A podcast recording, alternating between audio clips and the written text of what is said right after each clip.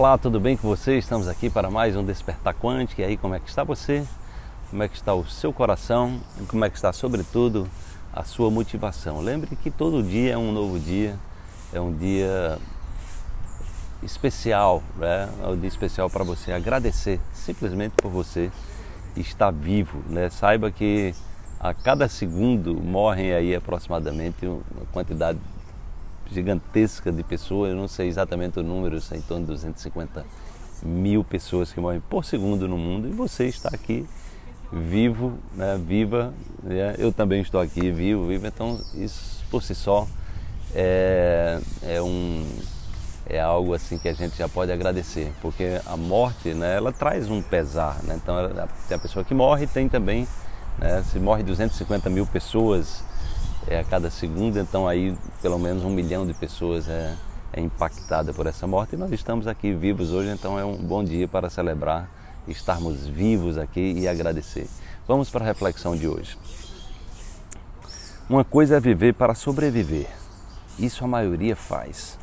Outra coisa é viver com propósito, com paixão, com sangue no olho.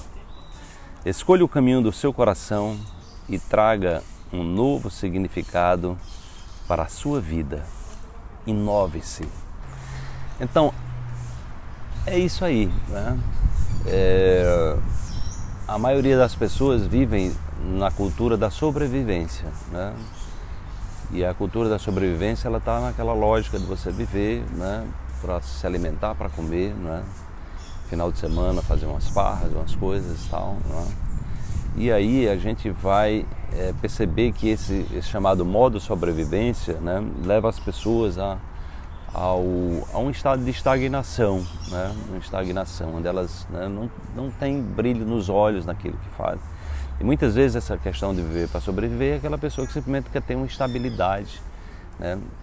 Ela busca estabilidade de alguma forma, mas muitas vezes fazendo coisas que não alegram o seu coração, né? vivendo em ambientes às vezes degradantes, ambientes onde ela não, é, onde ela não se realiza. Né? E aí a gente, hoje as pesquisas mostram que na maioria das, das empresas, né, privadas ou públicas, você vai ver as pessoas é, desenvolvendo em torno de 20% do seu potencial, porque estão desmotivadas, porque fazem aquilo que não gostam, estão, estão nessa lógica é, estão nessa lógica da sobrevivência, né? E isso, o que acontece é que essa lógica da sobrevivência faz as pessoas adoecerem.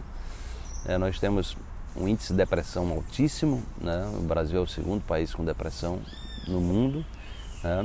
bem coladinho ali dos Estados Unidos, é o maior da América Latina e o primeiro em transtorno de ansiedade. Então você vai, tra vai trazendo as pessoas para um, um ciclo do adoecimento e na cultura que a gente vive quando as pessoas adoecem, infelizmente, elas não olham para as causas, elas não mudam a programação que as fazem adoecer, elas vão tomar remédio químico.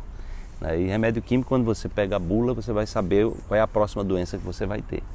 Então ali começa o ciclo do adoecimento, né? que é exatamente o que eu venho trazendo, né? essa possibilidade, como eu tenho mais de 30 anos que não tomo medicamentos químicos, essa possibilidade de você que nos ouve também internalizar uma nova consciência sobre essa relação com você. Isso é como se fosse um software de computador que a gente precisa baixar.